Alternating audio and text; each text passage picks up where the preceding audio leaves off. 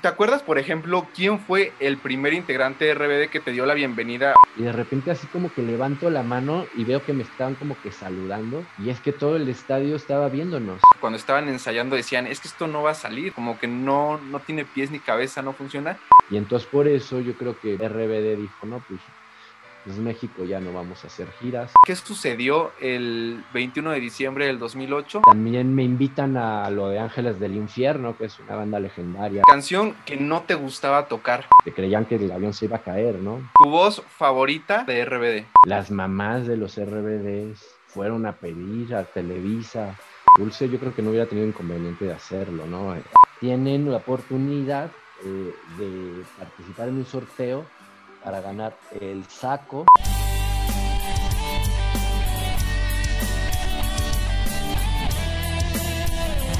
Hola amigos, bienvenidos a esta primera edición de Voces Rebeldes, las voces de una generación. Y estoy muy contento porque hoy tengo un invitadazo de primer nivel. Él es músico, director musical, tecladista, rockero y seguramente si tú eres fan realmente de RBD, ya lo conoces, ya lo ubicas, pero hoy vamos a tratar de conocerlo un poquito más. Señoras y señores, Eduardo Editelles, aquí con ustedes, músico y ex tecladista de RBD. ¡Un aplauso para Eddie en los teclados! A nuestro gran tecladista y pianista, Eddie.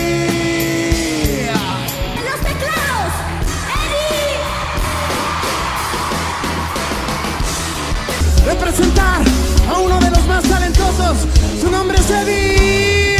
Muchas gracias, muchas gracias por invitarme aquí a tu canal. Gracias, Eddie, por estar aquí. Pues bueno, vamos a, platicar sobre tu paso en, en, la banda de músicos de RBD, sobre cómo llegaste, tus experiencias y además qué ha sido de tu carrera también como músico. Eddie está haciendo una rifa padrísima de un blazer que está ahí atrás de, de él, como pueden ver, un blazer y una, una corbata originales de Rebelde. Nos va a platicar cómo te puedes ganar esa corbata y ese, ese saco, ese blazer. Me gustaría empezar conociéndote un poco más, eh, saber qué te llevó a apasionarte por la música. Lo primero que quiero saber, Eddie, es ¿de dónde eres? ¿Dónde naciste? Bueno, yo soy eh, mexicano de la ciudad, del DF.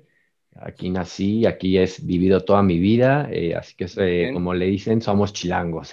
¿En qué momento dijiste, ¿sabes qué? Yo a lo que me quiero dedicar es a la música. Pues fue muy chistoso porque yo desde muy, muy chiquito, como a los cinco, cuatro años, yo ya estaba con clases de guitarra, órgano, este, un poco más grande ya a los diez como piano. A los trece empecé a una escuela de academia ya de música, de los trece a los dieciséis. Bueno, fue hasta antes de esos trece años donde al principio de niño era más bien como obligado, ¿no? Así de que pues tienes que estudiar piano y yo no quería y, pero simplemente se me facilitaba y yo ni siquiera estudiaba, ¿no? Mis hermanos también estaban obligados, pero a ellos sí se les dificultaba mucho y estaban toda la semana estudiando y estudiando la clase para que les saliera bien y yo ni siquiera la estudiaba y llegaba a la siguiente clase y ya me lo sabía, ¿no? Cosas así de que se me facilitaba mucho la música, pero en un principio, como era obligada, como que no le tomé tanto gusto. Hasta que entré como a los 13 años a una academia de música que se llamaba Francis Schubert acá en San Jerónimo. Y ahí fue donde me empezó a gustar ya un poco más la música, más a fondo, porque no era el piano, ¿no? Ya en esta escuela había clases de ensamble, entonces tocaba con más compañeritos la batería, otro la guitarra, el bajo, y, tocábamos alguna canción, y, y entonces esa parte, esas clases me gustaban mucho, tenía percusión clásica y dije, ah, ok, esto sí, ya me gusta más. De ahí fue que me estuve como tres años en esa escuela y ya como a los 16, 17 ya casi tenía, que le dije a mi mamá, pues sabes qué, que sí me quiero dedicar a la música y empecé a, buscar escuelas, universidades ya de la música, ¿no? Porque ya, ya tenía yo ya un intermedio, un grado. Claro. Y entonces este, entré a la Escuela Nacional de Música, que era de la UNAM. Estuve ahí como dos años, dos años y medio, creo, hasta que empezó la huelga del MOSH. No sé si te acuerdas, hubo una huelga que duró dos años. Entonces paró la universidad en todas las carreras, dos años. Entonces de ahí me tuve que salir Y pues busqué otra escuela y justo me recomendaron Fermata, entonces me metí a Fermata, que era una escuela un poco de más de jazz, no tan clásica como la Nacional de Música. Entonces venía bien porque eh, venía conociendo como que ya todos los géneros, el clásico, el jazz, el funk, el rock, el blues. Entonces me, me dio mucha musicalidad como, como estudiante músico, ¿no? Tú en este proceso de convertirte en todo un músico, ¿quiénes fueron los músicos, las bandas, los cantantes que, que influenciaron a Eddie para hacer lo que hoy es? Bueno, pues mientras estudiaba también le gustaba, le agarraba mucho el gusto a muchos este, compositores, ¿no? Por ejemplo, cuando estudiaba el piano clásico, eh, Beethoven me encantaba, ¿no? Entonces siempre tocaba muchas cancioncitas de Beethoven y así. Ya más adelante, en la época del jazz, descubrí otras eh, eh, compositores e intérpretes como Chick Corea, que, que es tremendo en el piano, el jazz, eh, y, y, también otros músicos que no eran pianistas, ¿no? Del jazz. Y luego también siempre fui pues, de alguna forma rockero, entonces siempre me influenció el, el género del rock desde chiquito, entonces... Eh, eh, donde todos mis maestros me decían que el rock era pura basura y que, que, que, que, eso no servía, que tenía que yo dedicarme al jazz y clásico, pues sí les hacía un poco de caso y estudiaba el clásico y el jazz como para nutrirme, pero me encantaba también el rock y le encontraba un gusto al rock y encontré unas bandas increíbles rockeras que son eh, tremendos músicos súper virtuosos como Dream Theater o, bueno, Metallica o de Old School, ¿no? Todo eso me gustaba mucho, entonces me nutrió mucho por todos lados. Muchas gracias, Eddie, por compartirnos un poco para conocer más, ¿no? Cómo llegaste a ser músico. ¿Cómo llegas a formar parte de la banda de músicos de RBD? ¿En qué momento sucede algo para que a ti te llamen o tú lo buscaste, te llamaron? ¿Cómo fue que llegaste a formar parte de, esa icónica banda? Porque de cierta manera, yo siempre lo he dicho, ¿eh? no solamente porque estés hoy aquí conmigo, parte del éxito que fue RBD fue por, los músicos, porque los conciertos, digo, era una locura, pero a ver, ¿cómo llegaste tú a formar parte de esa banda? Bueno, poquito antes de, entrar a Fermata, yo grabé un disco con Aníbal Pastor, que era un género grupero, que él venía haciendo Ana Bárbara, Guardianes del Amor, a Bronco. Y entonces eh, hicimos un disco grupero con él en el 1997.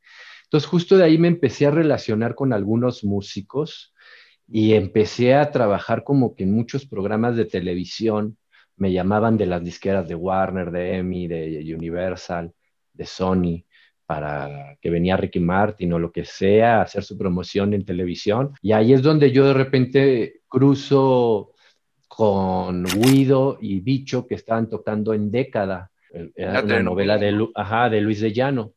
Y entonces ahí es donde yo conozco a ellos en una novela, pero también nos conocíamos en el modo del rock porque yo ya estaba en una banda que estábamos haciendo que era un tributo a Soda Stereo y tocábamos en el Bulldog casi cada 15 días, cada mes. Y entonces ellos iban mucho y ellos también de repente tocaban con su grupo. Eh, ahí coincidimos un poco. Y después de un tiempo que le pasan la dirección a Guido de RBD, uh -huh. pues eh, él tenía en mente otro tecladista que a la mera hora eh, pues no quiso o, o, no pudo entrar. Sí. Y pues entonces me llaman a mí de emergencia, así de que, oye, pues eh, le entras, tenemos los ensayos generales en tres días. Y ya, sí, fueron tres días mortales para mí, porque encima me había dado una gripa, este, y fueron tres días sin dormir literalmente, ni nada, o sea, de, de, de la mañana, tarde, noche y madrugada, estar escribiendo todo el show cada figurita, cada lo que hacía, todo lo que yo escuchaba, escribiendo, escribiendo, muchas cosas ni sin el teclado, ¿no? Porque para ir más rápido. Y llegué okay. a los primeros ensayos a prácticamente a ver qué había escrito. Yo dije, bueno, y a ver qué fue, ¿no? Y veía la hoja acá y, ¡ay, puta madre! ¿Qué, qué escribí, no? Y entonces medio descifrando todo en el momento, pero bueno, ya el segundo, tercer ensayo ya estaba casi todo perfecto ya para el primer show, porque solo fueron tres ensayos generales. Bueno, hicimos tres shows, tres ensayos con la banda y tres ensayos con, con RBD. Yo sé que, que tú estuviste tú tocaste con RBD o estuviste en la presentación, ¿no? Antes de que fueran este fenómeno tan grande, ¿no? Tú estuviste en la, en la primera presentación que ellos hicieron para, para presentar la telenovela. Curiosamente, como estaba trabajando yo mucho en televisión y todo eso, hubo un director eh, de ellos que me llamó, dijeron, oye, es que viene una presentación de una novela en un antro que era, creo que el Worka, en ese entonces, o, o no sé si se llamaba diferente, Ajá. cambiaba mucho de nombres entonces. Y bueno, eh, fue ahí y llegaban ellos en sus eh, limusines o Poncho en una moto, Ah, y cosas así, cada quien en su carro diferente, ¿no? Y hicieron la, la presentación a medios de la novela. Y entonces, este, pues la idea era que también tocaran dos, tres eh, musicales. Eh, obviamente de figuración, ¿no? Era todo para, para apenas a presentar a medios el proyecto, ¿no? Y muy curiosamente, pues a- ahí me topé con varios de la novela, que yo también ya había trabajado en algunas otras novelas, quizá en clase o en clap o en no sé en qué otra, eh, algunos Sí. de ellos, ¿no? Y, y por eso es que, que di ahí. Tú sí puedes decir que estuviste desde el principio. O sea, tú Del estuviste primero al último. al último, literal. Muy bueno, bien. excepto, el, Oye. excepto el, el último, último que fue de ahora, ¿no? 2020, que es la Bueno, nueva sí. época. Sí.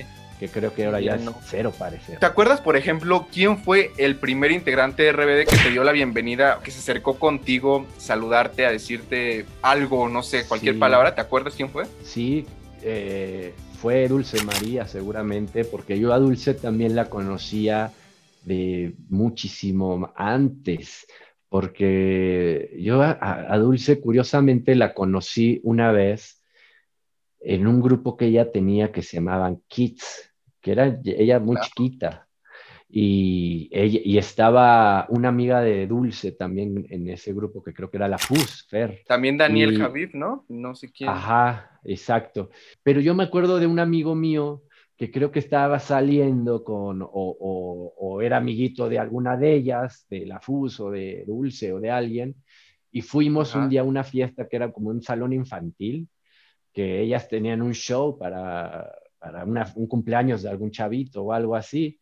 Y, y entonces imagínate, desde ahí la conocí. Y luego nos las topamos más grande, como a los 15 años, 16, eh, porque también teníamos muchos amigos en común y entonces nos veíamos en fiestas o en conciertos, en cosas así. Eh, entonces sí teníamos mucha amistad. Bueno, yo en, lo per- en particular sí, mucho acercamiento con Dulce en amistad. Y hasta la fecha, ¿no?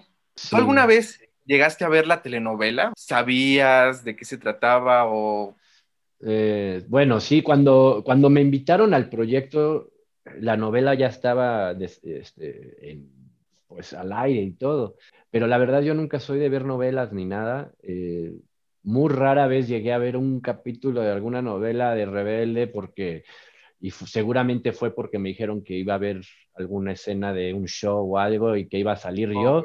Ah, bueno, pues me ponía a ver, a buscar o algo, a ver si sí salía o no salía, pero, pero fuera de ahí no, no, nunca fui tan fan de, de ver la novela. Ahora que estoy justamente, yo creo que no sé qué pasó últimamente con las redes, no sé si existía eso antes, pero ahora que me empecé a, a conectar un poco más con los grupos de, de, de rebeldes y de RBDs, eh, bueno, me llega una cantidad de musicales, de lugares eh, rarísimos y cosas bien padres que hicimos y, y- y de, y de la novela, o sea que ya me la estoy echando toda, o sea que Muy todas las escenas me llegan también ya. Nunca es tarde para... Sí, Y, obviamente ejemplo- me, me- medio me tuve que enterar porque pues cada uno tenía un nombre en un personaje, ¿no? Anaí era mía y Roberta era Dulce y, y entonces yo decía, bueno, ¿y quién es Lupita, no? Yo, yo la conocía como Maite, ¿no? Yo no sabía tanto los personajes, ¿no? Pero me tuve que ir en- eh, eh, un poco empapando de eso y que también me dijeron, no, es que en la novela el trama es que creo que Poncho y Dulce eran novios y Dulce y, y Dulce y Christopher también. Y entonces era como el trama de eso, y porque también los fans te preguntaban, decían, oye, ¿y si anda Dulce con Poncho? Que Claro. Dulce con, con, con, Con Christopher. Christopher, no sé, y tú decías, pues no, eso es la novela, ¿no? Eh, Ajá. O sea, quizá en el siguiente capítulo se pelea, no sé, o sea, es una novela.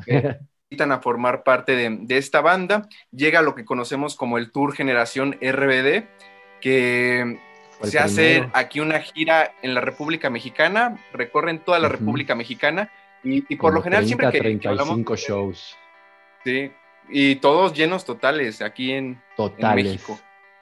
Sí, sí, sí. Pero por ejemplo, siempre que hablamos de RBD es como pensar mucho en Brasil, en España. ¿Tienes algún concierto que recuerdes, pero aquí en la República Mexicana, ese primer tour que hicieron? ¿Alguno que se te quedó muy grabado? Mm, Bueno, de, creo que del más importante que hubo de esa época de los de México, pues creo que fueron los del Palacio de los Deportes. Eh, y que creo que además fueron como seis o siete, no me acuerdo. Eh, entonces esos fueron unos grandes shows, pero todos los disfrutábamos. Eran a veces estadios de béisbol o, o cosas diferentes en todos lados eh, como arenas y, y- y estuvo buena la gira, la verdad, también. Me imagino que te la pasaste bien. Sí, claro, lo diverti- nos divertíamos mucho y todo, también era pesado porque a veces eran siete conciertos al hilo, ¿no? Y entonces pues tenías que llegar al hotel, cambiarte, eh, bajar al lobby, irte a tomar el avión a la otra ciudad, ir al, a- al soundcheck, hacer show y la misma ciudad así la digo, la misma historia todos los días. Entonces a veces dormía solo un par de horas en el avión, un par de horas en la camioneta y entre el soundcheck y el show, un ratito. Cuando de repente le preguntan a los RBDs, eh, muchos de ellos dicen que, que pues incluso se perdieron como momentos importantes, eh, fiestas, bodas, cosas con la familia. ¿Tú en algún momento también te sentiste, no sé, a lo mejor un poquito abrumado o ya dijiste, ya es demasiada carga de, trabajo la que, la que tengo? ¿O, qué, qué pasaba por tu, por tu cabeza en esos momentos? Pues fíjate que yo creo que a nosotros como músicos nos iba un poco más leve que ellos, porque bien a mal a nosotros, pues sí era muy, cansan, muy cansado la gira, ¿no? O sea, era muy explotado y de aquí a la otra ciudad y todo el otro. Y nosotros regresábamos unos días a veces a la, a la Ciudad de México y descansábamos, pero ellos no, ¿no? Ellos sí llegaban al foro, este, y del foro a fotos y de ahí a comerciales, entonces ellos sí nos respiraban. Entonces ellos, yo creo, y yo sí lo sentí de su parte como un poco ya explotados, ¿no? Que decían, ya basta, ¿no? O sea, queremos descansar un poco. Por eso cuando llegó la renovación del contrato, como que ellos ya dijeron, no. Dijeron, no, vamos a descansar, ya creo Claro. que nos lo merecemos y, y- y necesitamos respirar un poquito.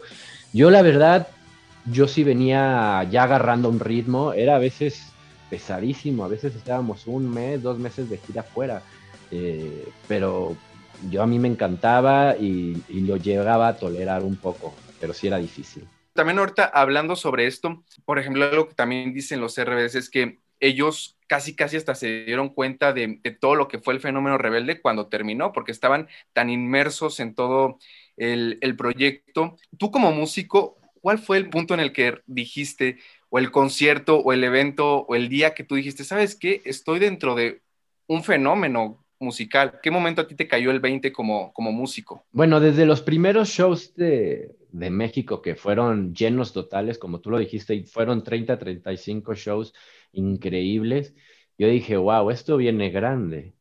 Y, de ahí yo ya me estaba enterando de que el proyecto ya se estaba eh, proyectando en otras ciudades con la novela y todo eso, ¿no?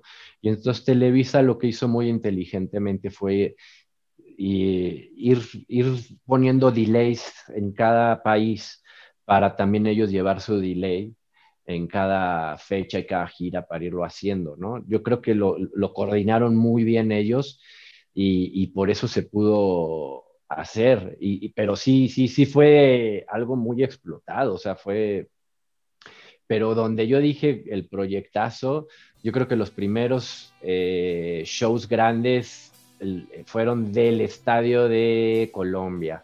Esos, creo que hay un DVD que hicieron que se llama ¿Qué hay detrás? Que, que viene... Donde llueve, ¿no? Que está incluso que salen, Uf, que están lloviendo. No sé, nos cae un tormentón increíble. No, nos pasó en esa gira de todo. pero esos fueron los primeros shows gigantes donde en, nos salimos del camerino, por ejemplo, para ver cómo estaba la gente llenando el estadio, ¿no? Que eran estadios de 46 mil personas. Y estábamos, por ejemplo, Bicho y yo sentados en la grada. Y yo, mira qué chistoso, o sea, está casi ya el estadio lleno y todavía faltaba un rato, ¿no? Y de repente así como que levanto la mano y veo que me estaban como que saludando.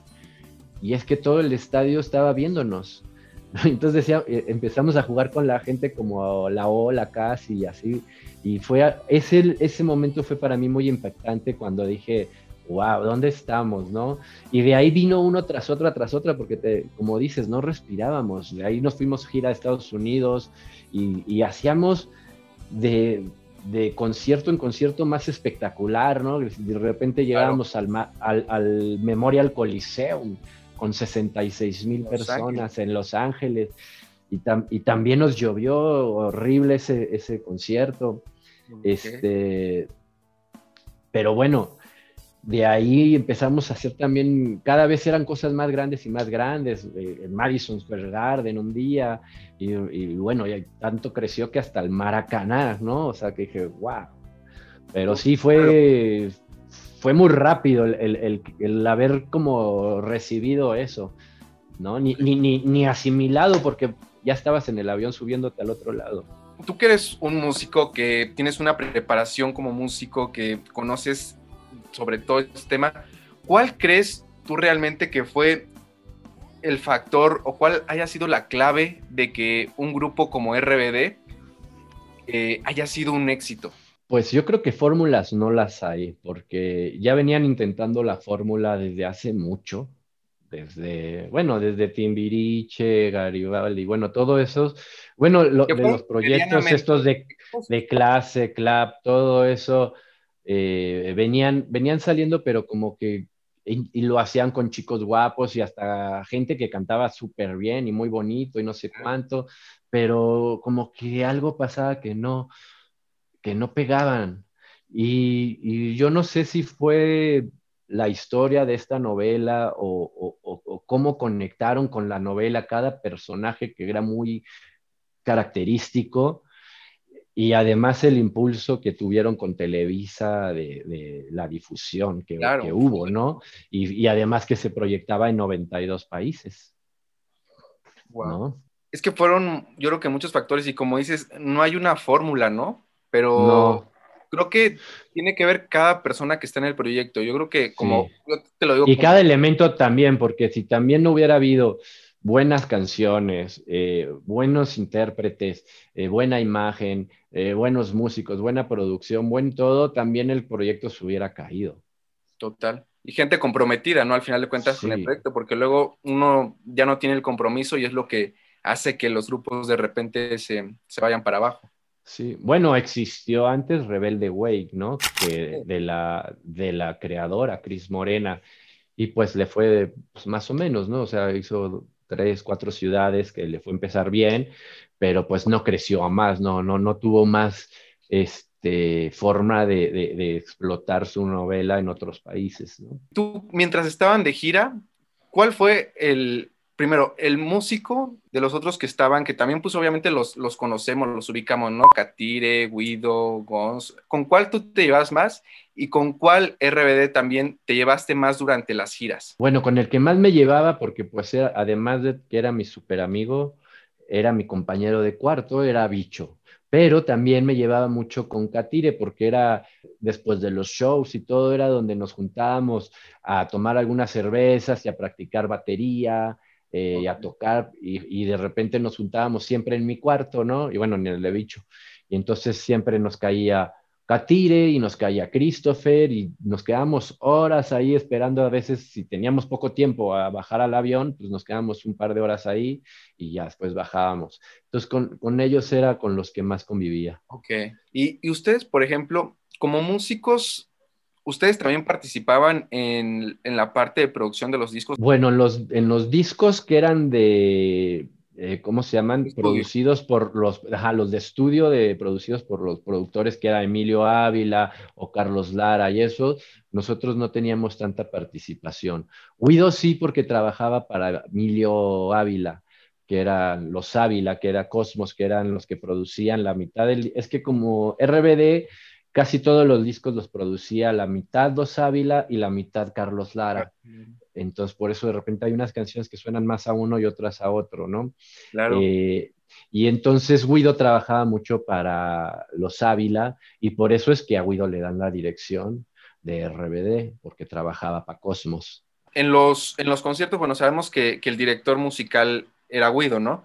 Pero ustedes también como músicos les daban de cierta forma la libertad también de poder meter de su cosecha, de opinar, de explayarse en, en lo que era la, la música en vivo.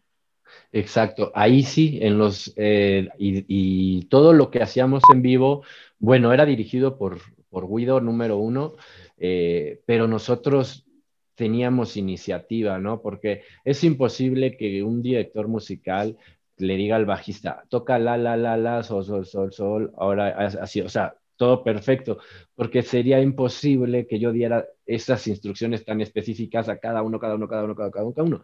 No, mejor les doy el material, cada quien saca sus cosas y entonces ya en vivo eh, tiene que haber ahí un toque de cada quien. Y entonces de repente si hay alguien que hace un- una figurita de más o, o, o de menos. Ahí sí puede decir Guido, decir, oye, ¿sabes qué? Me gustó ese arreglito que hiciste, o ¿sabes qué? No me gustó, no lo hagas, ¿no?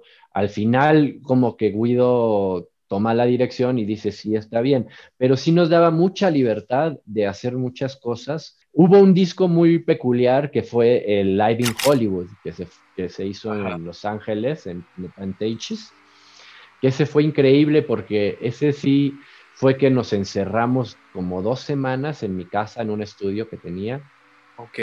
también casi sin dormir, a desbaratar las canciones de cero, encuerarlas y decir, bueno, vamos a revestirlas con nuevos arreglos completamente diferentes, porque esto va a ser un unplug. Y ahí sí nos dieron mucha libertad de, de, de hacer nuestros arreglos, porque ya teníamos el, todo encima, ¿no?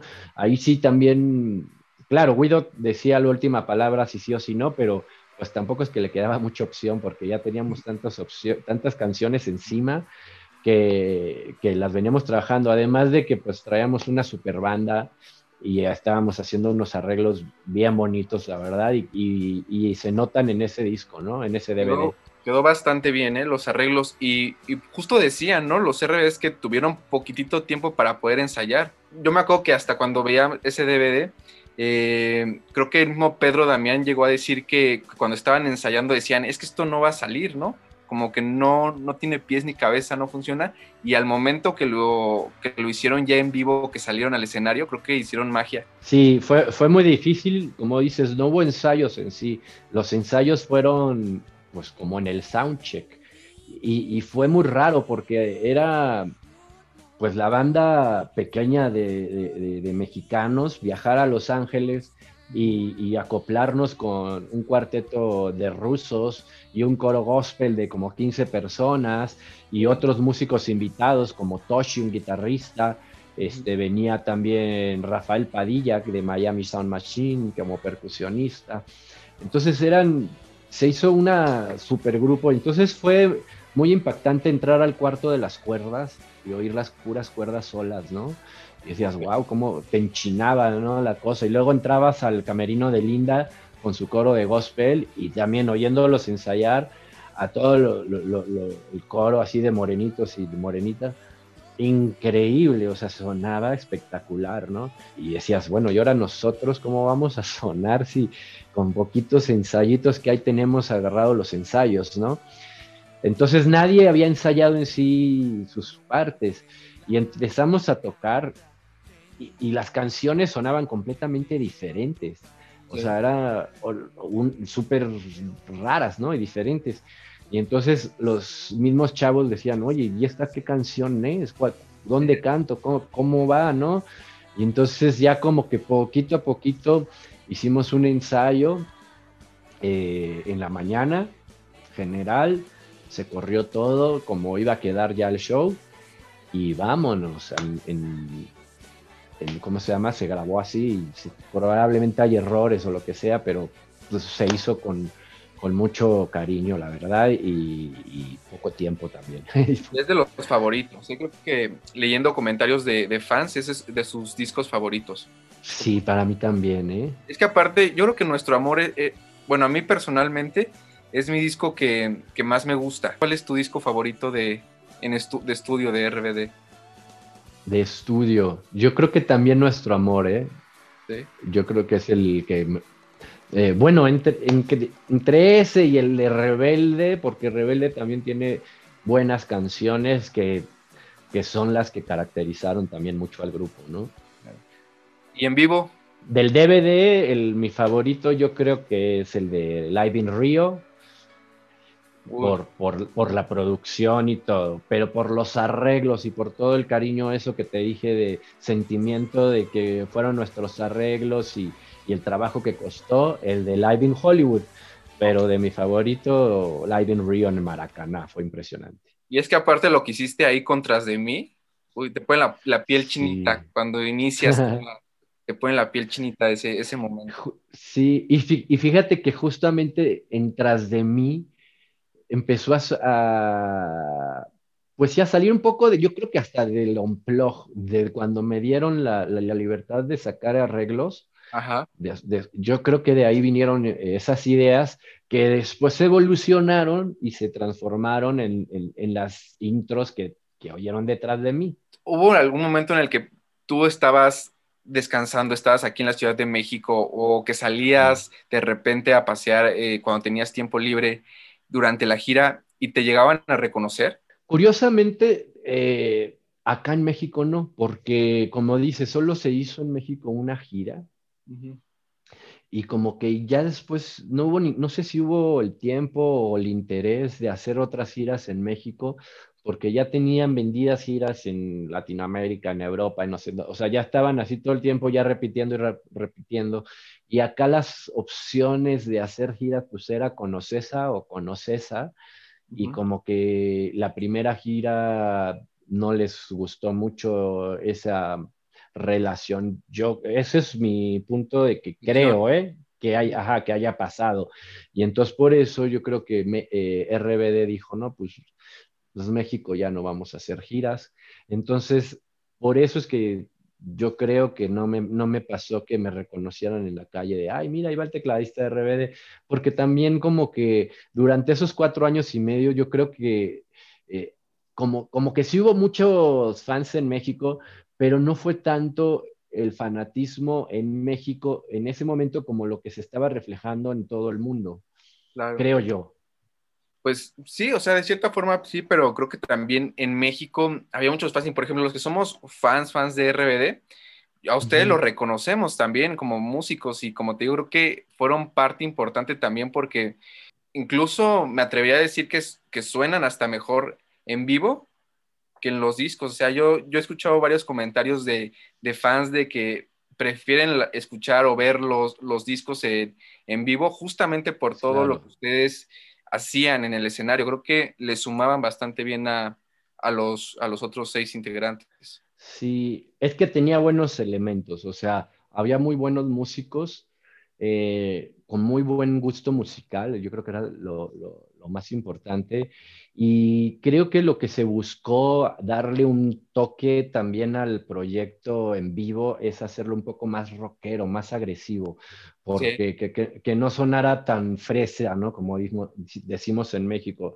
Sí. ¿no? Como que que pues si va a sonar y soy rebelde, que suene rocker, porque eso, te digo, yo soy rockero desde los 5 o 6 años y esas guitarras en vivo y esos sonidos en vivo te penetran el corazón que dices, ¡ay! ¡Wow! Entonces quisimos meterle un poco de ese eh, toquecito a las canciones, hacerlas un poco más rockerón. Y yo creo que, que lo disfrutaban bastante, o al menos esa es mi percepción. O sea, como Sí, se veía jalaba mucho.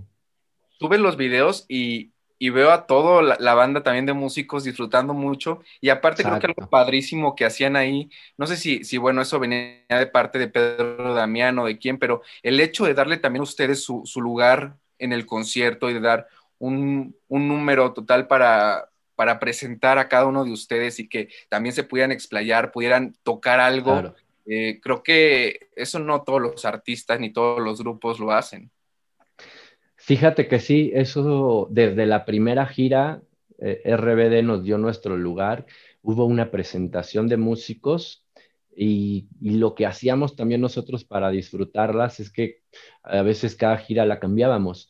Entonces, nuestros solos eran diferentes cada gira, ¿no? Buscábamos eh, ahora otro estilo y no, y, y no nos importaba, ¿no? Porque la primera gira sí fue como que solear un poco sobre, sobre lo de yo, sí, soy rebelde y todo eso, y, y, y sobre como eh, un, los mismos tonos, ¿no? Un aplauso para Eddie en los teclados.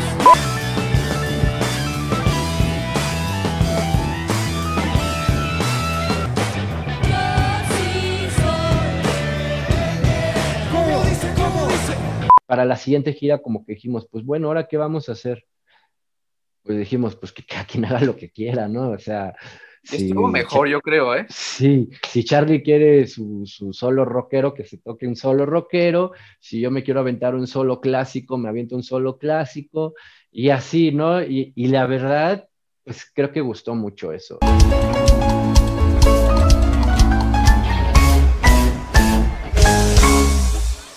¿Cuál dirías? Este es mi top 3 de lugares de estadios de conciertos? Mm.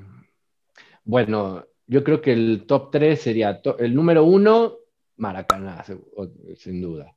El número 2 podría haber sido, bueno, no es que en Brasil hacíamos zambódromos y estadios también gigantes en ciudades a donde fuéramos, pero bueno, para, para darle otro crédito a otro país, pues también el Memorial Coliseum fue muy, muy importante.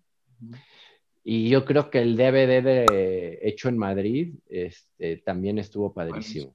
Algo que la gente también quiere saber mucho es, ya me contaste ahorita un poquito qué pasaba después de, de que terminaban un concierto, ¿no? Cuando había oportunidad, a veces salían o si no en, el, en, en tu cuarto, en el cuarto de alguno de los músicos.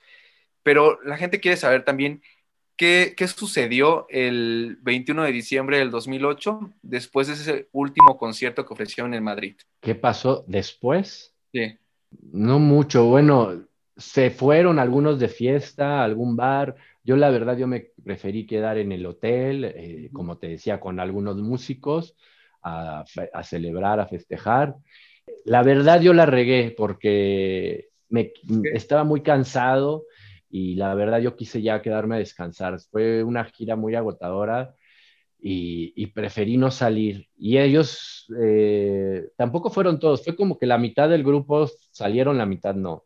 Entonces la otra mitad sí quisieron irse de fiesta a un antro y no sé hasta qué hora regresaron, o sea que se puso buena la fiesta, sí se puso buena. Me imagino. ¿A ti cómo te dan la noticia de, que se desintegra RBD y que el ritmo de vida que como tú hace un momento comentabas, ¿no? Que ya tenías cierto ritmo de vida, de cierta forma te dan el cortón, ¿no? ¿Cómo te dicen a ti esa noticia y cómo lo tomas, cómo lo asimilas tú? Pues fue duro porque no hubo un plan, o sea, no, no fue que nos dijeran, bueno, esta va a ser la última gira.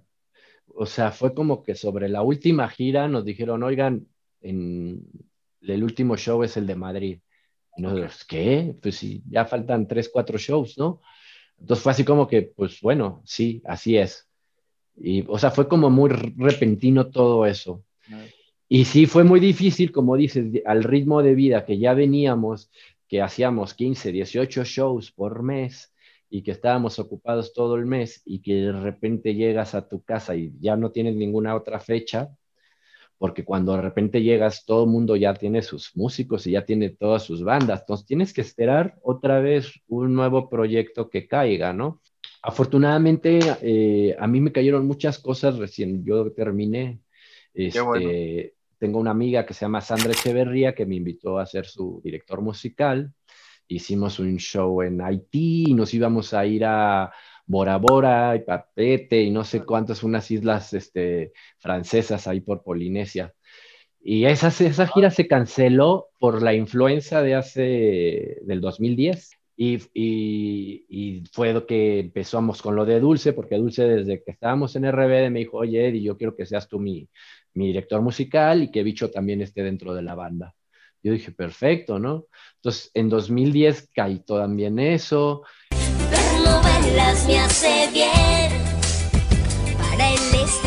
Este, también me invitan a lo de Ángeles del Infierno, que es una banda legendaria de España, y me empiezan a invitar, muchos artistas. En ese momento muchos iban empezando y todo, pero pues se apoyaban en mí, en que, que fuera su director, con Laureano Brizuela también estuve de director ahí musical, y estuve un rato, hasta hace como siete años, que me cae a mí una temporada para el hard rock en República Dominicana, en Santo Domingo. Okay. Y, en, y, y, eso estuvo muy chistoso porque este, le hablan a una chava cantante, que es muy mi amiga ahora, era mi pareja en ese entonces, y le hablan y le dicen, oye, es que necesitamos una banda para Santo Domingo y estábamos pensando en ti y en tu banda. Este, ¿Todavía la tienes? Recordándose de ella de hace, yo creo que como 20 años, ¿no? Y le dice, sí, claro, aquí estamos la banda, ya. No, ¿y puede estar para la próxima semana? Eh, sí, sí, claro, ajá. ¿Y cuál? No teníamos a la banda, o sea, y ya nos teníamos que ir en una semana o dos, ¿no? Entonces, este, fue muy difícil porque encontrar músicos que no tuvieran nada que hacer, que se pudieran ir un año, seis meses, nueve meses a otra ciudad y dejar todo lo que tengan aquí, es, es de repente muy difícil.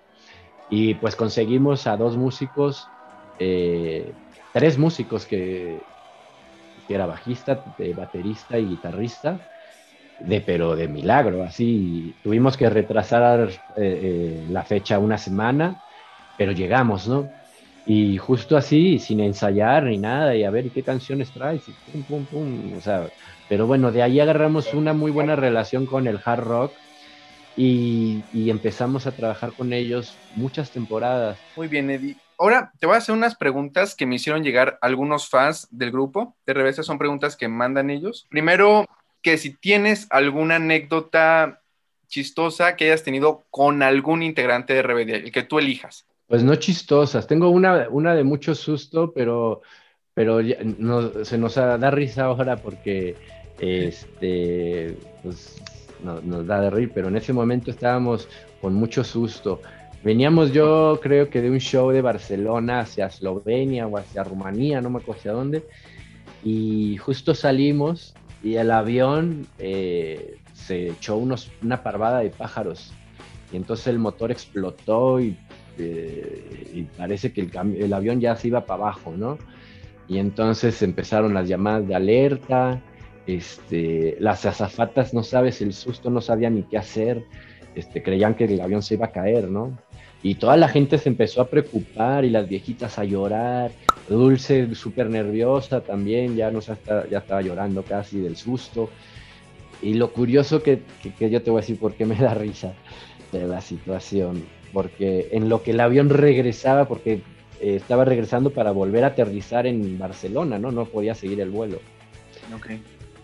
Yo traía una cruda, que te lo juro, que, que, no, me, no me aguantaba ya la cabeza y, y, estaba a punto de reventarme la cabeza y con toda esta situación, yo ya no me quería ni estresar ni angustiar, ¿no? Yo ya dije así, ay, ya mira, si nos va a tocar, nos tocó.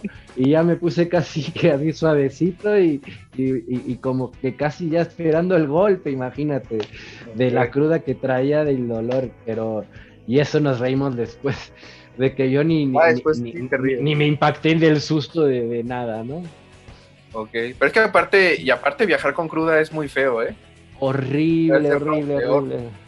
Lo peor. Otra pregunta que me hacen llegar es, ¿cuánto tiempo llevaba el montaje desde cero de un show como el Tour Celestial? ¿Cuánto tiempo les tomaba montar un show así? Realmente hacíamos pocos ensayos. Eh, nos juntábamos los músicos y ensayábamos las canciones nuevas que iba a haber porque no todo se cambiaba, o sea, ya había canciones en marcha, entonces no todo salía, no todo era nuevo. Entonces, eh, a veces era quizá medio show que era el montaje. Y nos tardábamos de a dos a tres ensayos de músicos y a veces hacíamos ensayos generales con RBD en algún lugar o en algún foro o algo para hacer el montaje con las nuevas este, pantallas o las nuevas tecnologías que tuvieran. Ok, entonces no mucho. No, eh, no, no había tiempo, era todo sobre la marcha. Te digo que Guido a veces estaba grabando los discos en los baños de los hoteles o en los cuartos de los hoteles, de los camerinos, así persiguiendo a todos los RBs de, de grábame ahora tu parte de esto y así, imagínate. ¿Tú qué sentías al iniciar tras de mí? Ese, es que ese momento, la verdad es que era tuyo. Eh, yo creo que todos los músicos sí tenían de cierta forma su momento, pero creo que tú, por ejemplo, en lo que es tras de mí y en tu amor, te lucías muchísimo. Exacto. Pero, ¿qué, Sí. qué era, ¿qué era, por ejemplo, para ti? Que es algo de lo que preguntan, ¿no? ¿Qué sentías al iniciar tocando esas notas en, en tras de mí? Y que de repente hasta hacías como pausita, ¿eh? Para, me acuerdo que hacías como la pausa para escuchar a la gente. La gente grita, y, y eso sumaba todavía más, porque si ya me, me ponían los nervios de punta de tocar yo como que solito esa parte en un estadio de 50 mil personas, y de repente todavía les hacía para que me se engancharan conmigo y que respondieran a esas notas, pues más nervios me daba y más chinita la piel se me ponía. Era una energía increíble que se transmitía a todos los fans y yo creo que a los demás músicos, aunque no estaban tocando, sentían esa vibra ¿eh? también, Sí. seguro.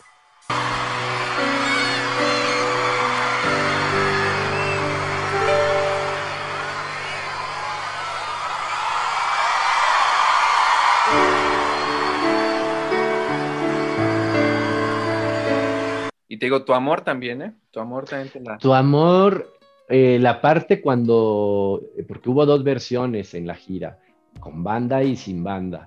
La del hecho en Eh, España, ¿eh? Yo creo que... Ajá, eh, no sé si se hizo acústica en un dos o tres, no me acuerdo, pero bueno, al principio se hizo Tu Amor en versión con banda y la tocaba Katir en la batería y Bicho se pasaba a la percusión. Y luego decidimos hacer un arreglo completamente diferente acústico y me dieron libertad de vuelta para hacer lo que yo quisiera con la canción. Y esa canción se grabó con Cristian este, y quedó bien bonita. eh, y se, bueno, y se, y se hacía en cada show y era muy emotivo, ¿no? Ese- con un piano, me, se con conseguir un piano en cada ciudad, además. eh, Ah, o sea, el piano lo conseguías en cada Sí, ciudad. lo, se rentaba en cada ciudad. Imagínate viajar el piano en el avión, no cabía, no sacaban. Otra cosa que me preguntan es, ¿por qué salió Gons en la última parte? Gonzalo, en la última parte de la gira que ya no estuvo. Bueno, ya para la última etapa de la gira, yo creo que parte de Televisa también empezó a ver que, que- que sus números no seguían creciendo, creciendo como, como, su- como lo esperaban, como lo habían venido a ver. Y yo creo que lo que quisieron empezar a hacer es recortar este eh, personal y, gentes, ¿no? Y entonces hubo como un recorte de gentes y entonces quisieron recortar en ese momento de la banda a Katire y a, y a Gonzalo. Entonces, este, de hecho, creo que hubo un par de shows sin ellos, de vuelta como la banda original de cuatro, ¿no? Como empezó. Y, pero eran muy tristes esos shows, eh, como que se sentía La ausencia. eh, sí, una ausencia. A Katire no sabes cómo lo querían todos. Bueno, nosotros, yo, pues, ese es mi músico favorito desde chiquito. Bueno, desde que el tributo a Soda que nos juntamos. Eh, y, y- pero los RBDs no sabes cómo abogaron por él, cómo lloraban por él.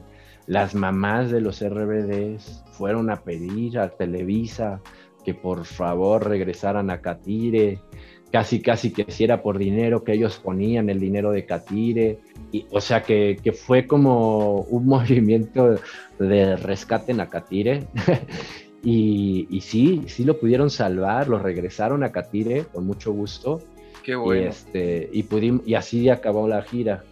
Pero sí, Gonzalo ya, ya no pudo regresar. Pues qué bueno que, que se logró así de esa forma. Sí, sí, se faltaba alegría. Claro. Y bueno, el buen Gons que, que también se le extrañó. Pues sí, desgraciadamente, pues ya no se pudo rescatar a muchos, ¿no? A Gons, no, y también creo que hubo otros recortes de, de producción y de gente, o sea, sí, sí hubo, sí hubo bajas. Eddie, ahora te voy a hacer unas preguntas rápidas, nada más sin pensarle mucho, ¿no? Nada más una respuesta. Canción que más te gustaba tocar en los shows. Tras de mí. Canción que no te gustaba tocar. Money Money. No, cariño mío. bueno, una de esas. Una de esas de reggaetón. Canción favorita para escucharla. Ay, qué difícil. Eh... Bésame sin miedo. Me gusta mucho escuchar. Okay. ¿Tu voz favorita femenina de RBD? Dulce María. ¿Tu voz masculina favorita de RBD? Eh, Cristian. Okay. ¿Tu amor o tras de mí? Ay, me la pusiste difícil. Eh, las dos son, las tengo un cariño muy diferente. Eh, tu amor me daba una nostalgia muy bonita y, y una paz muy eh, con Cristian y tras de mí era otra cosa, era para arriba brincando, ¿no? Entonces, no sé con cuál me quedo. y la última, no pares o sálvame. No pares, me quedo. Ok, muy bien, Eddie. Pues bueno, ahora termina RBD e inicias con dos proyectos también muy importantes, cada uno como en diferentes caminos, por así decirlo, porque bueno, empiezas con Dulce María siendo director musical, ¿verdad? De Dulce, y con uh -huh. la banda Ángeles del Infierno. Eh, ¿Qué nos puedes platicar para que la gente conozca un poquito más sobre Ángeles del Infierno? ¿Dónde los podemos escuchar? ¿Cómo ha sido tu experiencia tocando con ellos? Cuéntame un poquito más sobre, sobre esta banda ellos. que es heavy metal, ¿verdad? Sí, es heavy metal de los ochentas. Es, digamos, como de las primeras o la primera banda que hizo heavy metal en español. Son de España y son, eran de Warner y eran muy famosos. Bueno, son muy famosos a nivel Latinoamérica. Han tenido muchos discos, eh, eh, muchos álbums y recopilaciones de álbums. Los pueden encontrar pues, en YouTube, en Spotify, en todos lados. Está su página de ángelesdelinfierno.com. Ahí viene toda la información de shows, de la, quiénes somos la banda y todo eso. Y, eso, y con ellos hacemos giras también bien padres porque eh, hacemos conciertos grandes como estadios, arenas, eh, y es un heavy metal que a mí me gusta mucho porque no es tan, tan duro ni agresivo que, que luego no entiendes ni qué está pasando, ¿no? Ellos, como son de los ochentas, tienen todavía mucho ese rock clásico que existía, ¿no? Yo los recomiendo mucho, si lo quieren visitar, escuchen Ángeles del Infierno, ¿cómo no? Aunque luego no te lo creas, o haya gente que no se lo crea, también luego los gustos musicales son muy variados, ¿eh? O sea, hay fans que también son de RBD que les gusta el heavy metal. Sí, o sea, claro. no está peleada una cosa con la otra. Y Deme a mí. Tú, tú, por ejemplo, ¿cómo manejas esta dualidad de un día estar tocando con Dulce María y otro día estar con Los Ángeles del Infierno? Pues eh, yo soy como soy, yo, yo no me disfrazo eh, con Dulce María de una forma o con Ángeles de otra. Yo simplemente soy normal, soy como yo soy, mi interpretación es muy parecida, siempre lo hago con la misma energía que me han visto en los shows. También algo para conocerte un poquito más como músico, tú también compones, cantas, ¿tienes alguna composición tuya que podamos escuchar, mi querido Eddie? Pues fíjate que cuando estuve más en el desarrollo estudiantil, en alguna de las materias sí me pedían un poco más componer y, y, sí hice algunas composiciones, alguna vez hice algo con Christopher, alguna vez hice algo con Dulce, eh, pero la verdad, la verdad, la verdad, te soy sincero, yo no me siento tan cómodo en, como compositor. Muy bien, Eddie. Oye, ¿y viste, viste el live? El live que ahora hicieron. Sí, sí, lo vi, eh, bueno, diferido, ¿no? No, no, lo, no lo pagué ni me invitaron, pero lo vi después en YouTube, ya lo tenían, eh, y sí, sí lo vi. ¿Y te gustaron los nuevos arreglos? Eh, de algunas cosas, te voy a ser sincero, sí me gustaron, otras cosas no tanto. creo que siento que algunas canciones necesitaban esa nostalgia del sonido de antes en el arreglo un poco, eh, pero obviamente quisieron hacer algo completamente nuevo. Lo hizo Giorgio, que Giorgio es un amigo mío de toda la vida y súper gran productor y músico, así que lo hizo bastante bien. No, no tengo quejas, lo hizo súper bien. Hay versiones que nos gustan cómo suenan ahorita y versiones que nos quedamos con las de, las de antes. Por ejemplo, una que, la que hablaba, hemos estado hablando todo, todo esta entrevista, tras de mí, la verdad es que a mí personalmente no fue mi, mi canción favorita, estos son nuevos arreglos que le hicieron. Empezó como más playera, ¿no? En vez de más... Igual enséñame, ¿no? Más energía. ¿no? Como que enséñame este toque reggae que le metieron, ¿te gustó? ¿Cuál? La de enséñame, que le metieron como un toque reggae. Fíjate que esa sí me gustó. Eh, bueno, enséñame ya tenía un toquecito medio reggae, de oh. hecho, pero como que se lo pronunciaron más con el ukulele, este, sí la hicieron más, más playera. Pero sí me gustó esa, fíjate. Eh, tu amor fue una cosa muy rara para mí porque nunca me había imaginado algo, así, pero quedó también bastante bien. Tu amor me pero me gustan más. Pero me gustan más las versiones que creo que, que, ya se habían hecho. Pero pues bueno, es eh, como venimos siendo, es un arreglo diferente, bien hecho, no está mal hecho, y simplemente está en el gusto de la gente que ponga la nueva o la vieja, ya hay una más. ¿Te la invitación a ti para estar en este, en este live? Eh, no, no me, no me invitaron, eh, creo que por cuestiones de D'Alessio o de los directores de más arriba que querían una banda un poco diferente. Está Katire y Charlie porque son la banda de Giorgio hace 12 años, desde que terminó RBD, ellos están con 97 con Giorgio. En el 90, ¿no? En los 90 Pop Tours y con Jeans y con Beto Cuevas y con todos. Sabemos que últimamente se ha estado hablando mucho, especulando sobre si en el 2022, ahora que ya la, la situación mundial no lo permita, podría existir la posibilidad de hacer una gira, ¿no? Con, los cuatro o con Dulce María. En caso de que se hiciera, ¿te gustaría ser partícipe de, esta, de esta gira, de estos conciertos? No, pues claro, sería muy feliz si me invitaran.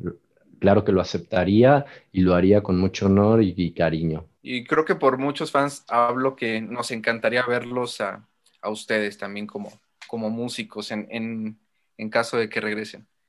Claro que, sí. si llegan a hacer alguna gira en un futuro, ¿tú crees que exista posibilidad de que Dulce María y Poncho se, unan? Mm, mm, bueno, yo te voy a hablar como mi punto de vista en lo que yo he visto en sus carreras. Y creo que Dulce María, por su carrera, que ella sí sigue cantando y todo, yo creo que ella sí puede eh, entrarle. De hecho, yo creo que ella no estuvo ahorita por lo del bebé nada más. O sea, si ellos hubieran esperado un poco más, o lo hubieran hecho mucho antes, este, Dulce yo creo que no hubiera tenido inconveniente de hacerlo, ¿no? Eh, eh, RBD es ella y ella RBD, así que seguro ella sí lo aceptaría.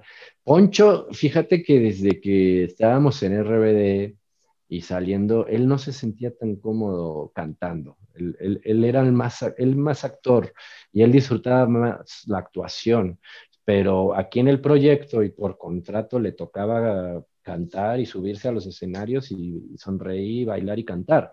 Y la verdad es que lo hacía muy bien.